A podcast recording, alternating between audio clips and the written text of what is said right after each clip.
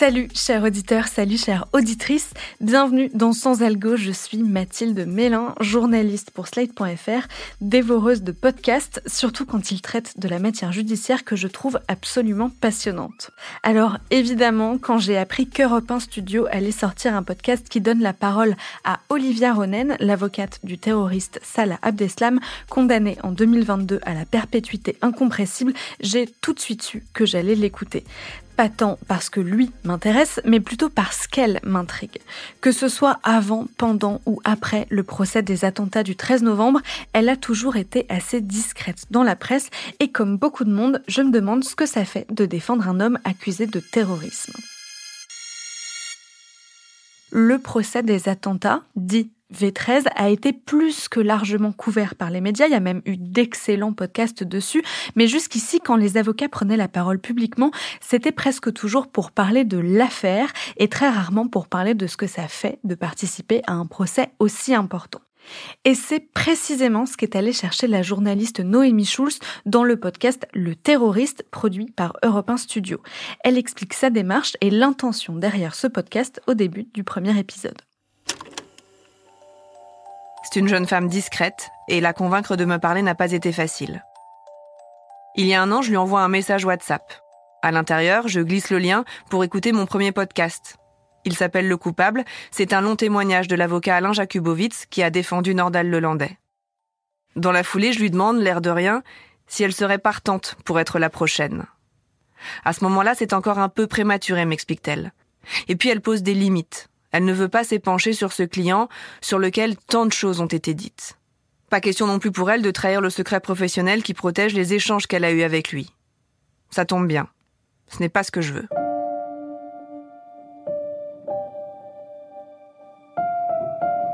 Pour son implication dans les attentats du 13 novembre 2015 à Paris, Salah Abdeslam a été condamné à la réclusion criminelle à perpétuité incompressible. L'idée de ce podcast n'est pas de refaire un procès qui a duré près d'un an. Salah Abdeslam a été reconnu coupable, il n'a pas fait appel, sa condamnation est définitive. Dans ce qui m'intéresse, c'est elle, l'avocate, Olivia Ronen. Pourquoi a-t-elle accepté de défendre le seul membre encore en vie des commandos du 13 novembre? Comment a-t-elle construit la défense d'un homme jugé pour la mort de 131 personnes? Et comment a-t-elle fait face à la souffrance des victimes et au traumatisme de tout un pays? Olivia Ronen a accepté de répondre à toutes ces questions de raconter sa vie d'avocate pénaliste et puis sa vie tout court. Avec ses doutes parfois et ses regrets. Ce n'est pas le premier podcast de Noémie Schulz qui avait déjà signé Le Coupable, sorti en exclusivité sur Spotify fin 2022. Elle y interviewait déjà un avocat pénaliste, maître Alain Jakubowicz, le conseil du tueur en série Nordal Lelandais. Mais contrairement à ce premier podcast, dans Le Terroriste, la journaliste arrive à fendre l'armure de l'avocate qu'elle interroge, puisqu'Olivia Ronen lui confie ses émotions tout au long du procès. Pour comprendre comment elle avait réussi cette prouesse journalistique et pourquoi elle avait choisi de parler aussi un peu de son travail de journaliste dans ce nouveau podcast, j'ai invité Noémie Schulz au micro de Sans Algo. Bonjour Noémie Schulz. Bonjour Mathilde Mélin. Qu'est-ce qui vous intéresse dans la figure de l'avocat et en particulier de l'avocat pénaliste? Moi, c'est des gens que j'observe euh, quasiment quotidiennement puisque je passe énormément de temps dans les salles d'audience. Et il y a donc toujours un, un, avocat pour défendre euh, soit le prévenu en correctionnel, soit l'accusé euh, devant une cour d'assises.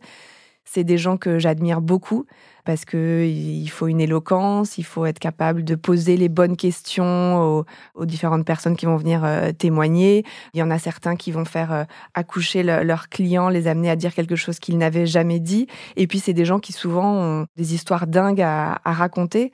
Voilà, c'est tout ça que j'avais envie de mettre en lumière et de mettre en avant à travers euh, ces podcasts. Avant de vous lancer, quelles étaient les grandes questions auxquelles vous aviez envie de répondre avec ce podcast? Je peux peut-être faire un petit retour en arrière, dire que le terroriste, c'est en quelque sorte la saison 2 d'un premier podcast qui s'appelle Le Coupable, dans lequel on entendait euh, l'avocat de Nordal Lelandais répondre à tout un tas de questions. Et quand j'ai terminé ce premier euh, podcast, je me suis dit, il y a une autre avocate à qui j'ai énormément de questions à, poser, c'est Olivia Ronen, l'avocate de Salah Abdeslam.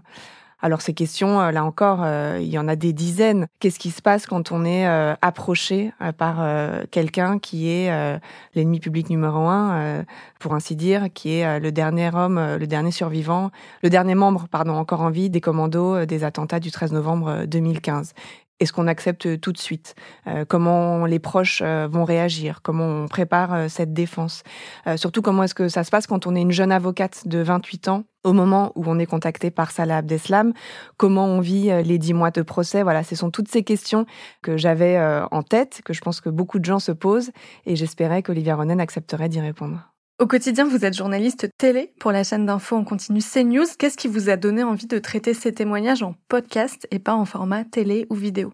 Quand je suis sortie d'école de journalisme, je suis rentrée à Europe 1. Euh, mon média de cœur, j'ai envie de dire, c'est la radio, c'est l'audio, c'est le son. Quand j'ai euh, eu cette idée du coupable, le premier podcast, l'idée était euh, de faire un témoignage en longueur, de faire quelque chose de très introspectif, de pas s'encombrer de l'image en fait. C'est-à-dire que vraiment ce qui m'intéressait, c'était le propos de l'avocat. Et donc clairement, le format télé ne s'y prêtait pas, chaîne info encore moins. Enfin, à aucun moment je me suis dit c'est quelque chose que je pourrais proposer à mon média parce qu'il n'y aurait pas eu de moyen de, de le diffuser à l'antenne. Et donc le format, clairement, qui s'est imposé, c'était celui du podcast. Votre premier podcast, Le coupable, avec donc Alain Jakubowicz, il y a une différence avec votre second, Le terroriste, c'est que dans le second, j'ai le sentiment que Olivia Ronen parvient à fendre l'armure. Est-ce que c'est aussi ça que vous cherchez avec le format podcast? C'est d'arriver à ce qu'ils oublient un peu qu'ils sont avocats et ce qui vous parle comme des êtres humains parlerait à un autre être humain? J'ai pas envie juste d'avoir un avocat qui va me dire, euh, bien sûr, c'était un super beau dossier, je pouvais pas refuser, euh, parce que c'est vrai. Mais on imagine toutes les étapes par lesquelles elle est passée, parce qu'encore une fois, euh, c'était pas n'importe quelle affaire. Et je crois qu'elle a bien compris ça. Et donc, lors de la deuxième séance, on est allé encore plus loin dans ce partage des sentiments, des doutes, des interrogations. Et effectivement, je suis contente qu'on ait réussi à obtenir ça parce que c'est pas évident, euh, je trouve, pour un avocat, une avocate, de se confier, notamment de dire, bah, à un moment, j'ai eu peur de pas y arriver. Dans Le terroriste, vous racontez rapidement comment vous avez approché Olivia Ronen pour récolter son témoignage, mais vous racontez pas vraiment votre dispositif d'interview. Est-ce que vous vous étiez beaucoup parlé avant l'enregistrement du podcast? Oui, on avait préparé euh, ces entretiens. Euh, on savait pas d'abord si ce serait un ou deux entretiens, mais assez vite je me suis rendu compte que ça allait pas tenir en une demi-journée, puis c'est quand même fatigant, donc on l'a coupé en deux. Et on avait fait euh, deux ou trois séances de pré-interview, c'est-à-dire qu'on s'était euh, rencontrés et que je lui avais fait un peu euh, raconter de manière très chronologique depuis le premier jour, le jour où elle avait reçu le courrier de signé par Salah Abdeslam, jusqu'à l'après-procès, pour identifier les points où il me semblait qu'il fallait approfondir qu'il fallait développer. Pour moi, parce que c'est des, entretiens qui se préparent, qui sont vraiment euh, très construits, euh, très préparés. Euh, avant même le, les enregistrements, on avait déjà une idée avec Fanny Rascle, qui est ma productrice sur les deux podcasts, de la construction des épisodes. Alors après, ça a pu évoluer en fonction de la matière qu'on a obtenue lors de ces entretiens. Mais oui, il y avait eu un travail préparatoire assez long. Est-ce qu'au moment de ce travail préparatoire, elle a posé des limites, des sujets qu'elle ne voulait pas aborder avec vous? Avant même euh, ce travail préparatoire, quand j'ai parlé à Olivia Ronen de ce projet de podcast, elle m'a dit pourquoi pas, mais moi je fixe des limites très strictes, ce qui est que je ne parlerai pas de Salah Abdeslam, je ne parlerai pas de mon client, je ne dirai rien de lui, même le décrire physiquement, elle, elle ne veut pas le faire, elle ne nous dit rien des échanges qu'ils ont pu avoir, elle est dans un respect total du secret professionnel qu'il a lié à son euh, client. Et donc ça, j'ai pu à un moment me demander si ce serait gênant dans le podcast. Et en fait, je me suis assez vite dit, mais non, mon sujet, c'est pas Salah Abdeslam, même si le podcast s'appelle Le terroriste. Mon sujet, c'est Olivia Ronen, l'avocate de Salah Abdeslam. Donc il y a eu des moments euh, dans nos entretiens où j'ai pu euh, tenter d'ouvrir la porte et elle l'a refermée très vite en lui disant, et là, qu'est-ce qu'il vous dit? Je vous le dirai pas. Mais en fait, c'est pas gênant, me semble-t-il. Elle explique jamais vraiment euh, pourquoi il l'a choisie elle, en tout cas comment il a entendu parler d'elle pour pouvoir lui envoyer cette lettre. J'imagine que vous avez essayé de gratter de ce côté-là et qu'elle a refusé de vous répondre. Je suis allée aussi loin que je pouvais et d'ailleurs je donne des pistes dans le podcast. Euh, le fait qu'elle avait défendu euh, d'autres personnes dans des affaires euh, de terrorisme et qu'elle avait obtenu des plutôt bons résultats. Donc son nom a pu circuler notamment en, détention, en prison. Elle avait, elle était passée aussi un petit peu à la télévision. Donc est-ce qu'il l'avait repérée à cette occasion? Elle, bien sûr, elle sait très bien pourquoi il l'a choisie elle. C'est une interrogation. Pourquoi un homme radicalisé va choisir une femme jeune, débutante, juive aussi. Je me permets le dire parce qu'à un moment dans le podcast, elle dit qu'elle reçoit un, mail antisémite. Donc, ça reste un mystère, effectivement, auquel elle ne veut pas répondre, là encore, parce que ce serait trop pendir sur Salah Abdeslam. Elle vous a fait confiance au point de vous ouvrir une partie des portes de sa vie personnelle, puisque vous avez interrogé la mère d'Olivia Ronen. On écoute un extrait. Il faut dire qu'elle n'est pas officiellement son avocate, parce que Salah Abdeslam refuse toujours d'être défendue. Alors elle gère ses autres dossiers comme si de rien n'était et elle garde ce secret comme une possibilité, pas une certitude. D'ailleurs, elle ne le partage qu'avec quelques intimes, à commencer par Michel, sa mère. En interviewant Olivia Ronen, j'ai vite compris qu'elle occupe une place à part dans la vie de sa petite dernière, y compris dans sa vie d'avocate. Merci. Alors je suis partie la rencontrer, elle aussi. Nous sommes dans le cabinet d'Olivia Ronen. Mère et fille sont séparées par un petit bureau en bois. Est-ce que vous vous souvenez, est-ce que vous pouvez me, raconter euh, la première fois qu'Olivia euh, vous parle du fait qu'elle a été contactée euh, par Salah Abdeslam Est-ce que vous vous en souvenez? Je m'en souviens très bien. J'ai cru que, bah, j'ai cru que le ciel me tombait sur la tête, que je, je, je comprends pas, je comprends pas ce qu'elle veut me dire. Comment est-ce qu'elle peut imaginer défendre Salah Abdeslam C'est pas possible pour moi. Ce que j'en sais, c'est l'ennemi public numéro un. C'est pas possible. Il y, a, il, y a, il y, a, des gens qui sont morts. Je me rappelle du 13 novembre. Je me rappelle de tout cela. Et en fait, euh, c'est pas possible, Lily. Tu peux pas faire ça. Qu'est-ce qu'il apporte ce témoignage? Pourquoi vous avez voulu interroger sa mère? Ça, c'est quelque chose qui est ressorti des entretiens avec Olivia Ronen. On s'est rendu compte que très souvent, elle nous parlait de sa mère. Elle nous disait, euh, là, j'ai eu besoin de l'appeler, là, je suis partie euh, me préparer euh, pendant les vacances dans une maison familiale, à tel moment du procès, je lui ai raconté ce qui s'était passé. Et donc, avec Fanny, on s'est dit, mais voilà, on a envie de l'entendre. C'est pas quelque chose que j'avais anticipé à l'avance. Et là, ça a été un petit peu long de convaincre euh, la mère d'Olivia Ronen euh, d'accepter de nous parler. Je pense qu'elle avait euh, assez peur. elle voyait pas vraiment ce qu'elle pourrait apporter. Et donc, pendant longtemps, j'étais pas sûre qu'on aurait ce témoignage-là. Et pour tout vous dire, on a enregistré l'entretien avec elle très peu de temps avant le, fait de boucler. Les épisodes étaient déjà construits et donc on voyait très bien où on pouvait la rajouter, mais c'était assez tardivement. Et vraiment, je suis mais tellement heureuse qu'elle ait accepté. Je trouve que ça apporte énormément d'humanité, bien sûr, à Olivia. Et puis elle dit ce que beaucoup de gens pensent. Encore une fois, vous avez Olivia Ronen qui vous dit, bah moi quand Salah Abdeslam me contacte, euh, bien sûr que j'ai envie d'y aller. Il y a beaucoup de gens qui peuvent être un peu interloqués. Et là, on a sa mère qui dit, mais quelle horreur mais quelle horreur et, je croise les doigts pour que ça ne se fasse pas et je trouve que ça fait du bien aussi euh, d'entendre ça. Vous l'avez dit, avant, pendant et même après le procès des attentats du 13 novembre, Olivia Ronen a été assez discrète dans la presse et dans les médias. Elle a accepté quelques portraits, mais elle restait toujours euh, très discrète euh, sur sa vie personnelle. Pourquoi elle a accepté de vous parler à vous, à votre avis? Je pense qu'elle m'a fait confiance. Elle m'a vu travailler, elle euh, voit ce que je fais. Elle avait écouté euh, le coupable, elle l'avait fait écouter aussi autour d'elle. Et donc, elle avait compris où je voulais aller.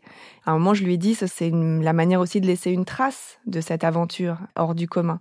Je crois qu'elle avait quand même beaucoup de choses à dire. On l'entend d'ailleurs, il y a une forme d'amertume chez elle, euh, du fait de ne pas avoir obtenu de la justice que Salah ne soit pas condamné à la peine la plus lourde encourue, un sentiment d'échec aussi, et c'est tout ça qu'elle a eu envie de me raconter. Dans le premier tiers de la série, on vous entend assez peu. Vous êtes là pour euh, plutôt nous guider, nous auditeurs, dans la machine judiciaire, nous expliquer comment se passe ce procès.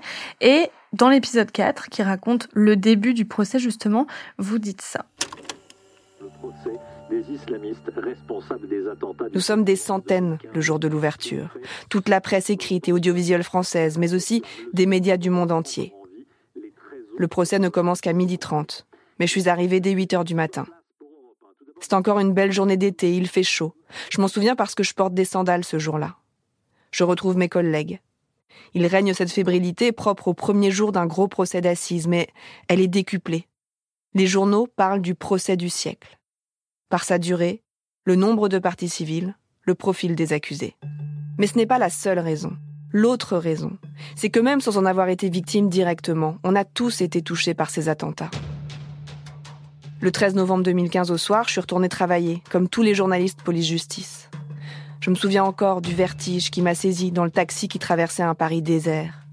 On parlait alors d'attentats coordonnés, de dizaines de morts au Bataclan. Jamais je n'avais couvert une telle actualité. Pendant six ans, j'ai suivi les avancées de l'enquête, j'ai rencontré des victimes, j'ai couvert les commémorations. Maintenant, le temps du procès est arrivé. Et moi aussi, je me mets la pression. Pourquoi avoir décidé de parler de non seulement vos souvenirs des attentats, mais aussi vous, votre expérience de ce procès dans ce podcast? Moi, j'ai découvert ça avec l'exercice du, podcast. Quand vous êtes euh, journaliste pour un média traditionnel, vous parlez pas de vous, en fait.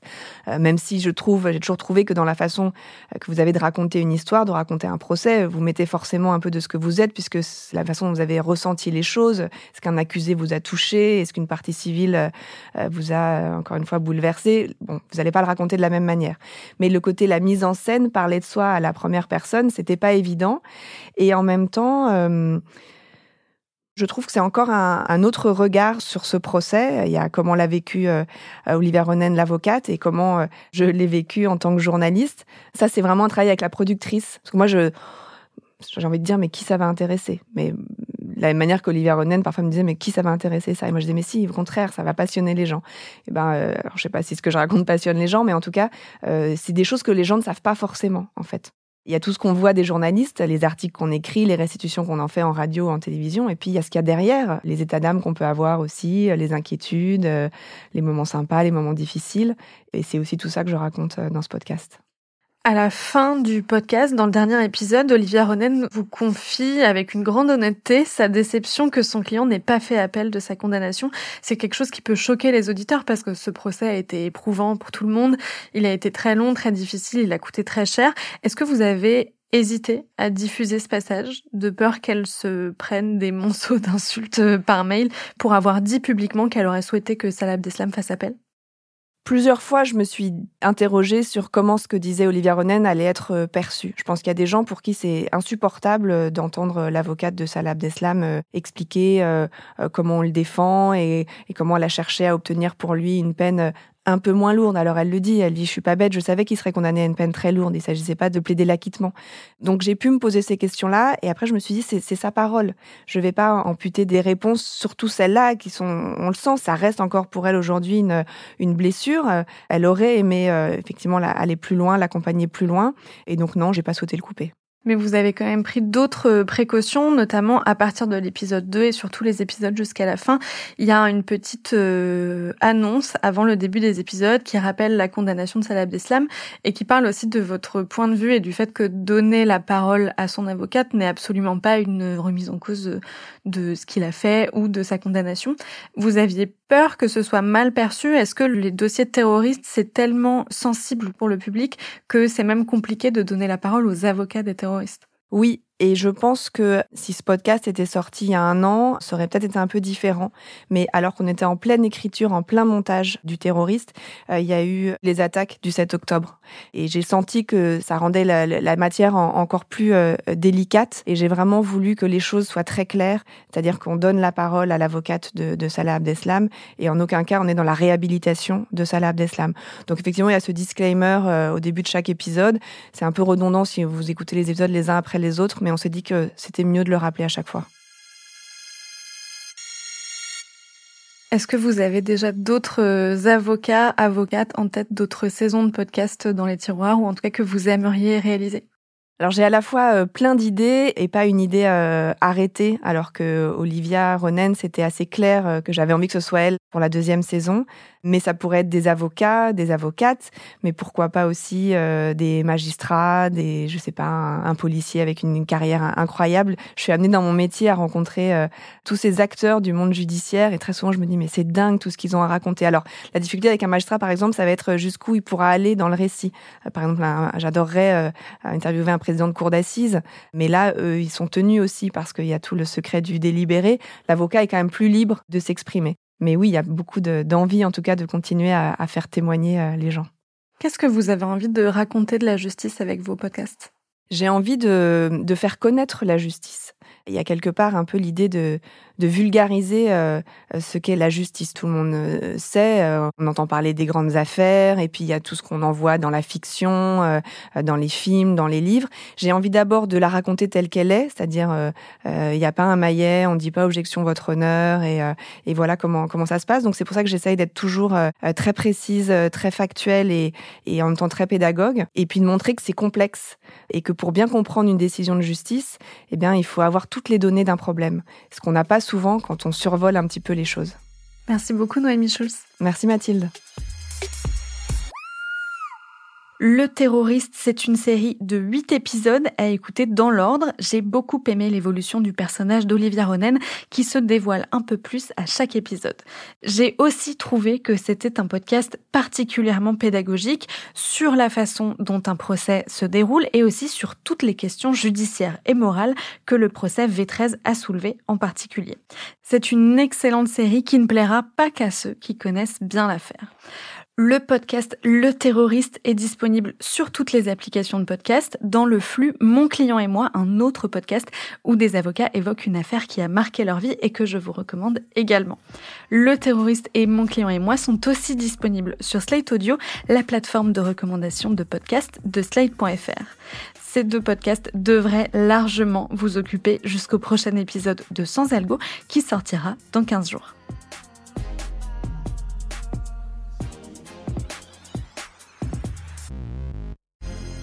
Sans Algo est un podcast de Mathilde Mélin, produit et réalisé par Slide Podcast sous la direction de Christophe Caron. La production éditoriale est assurée par Nina Pareja et le montage par Marius Sor.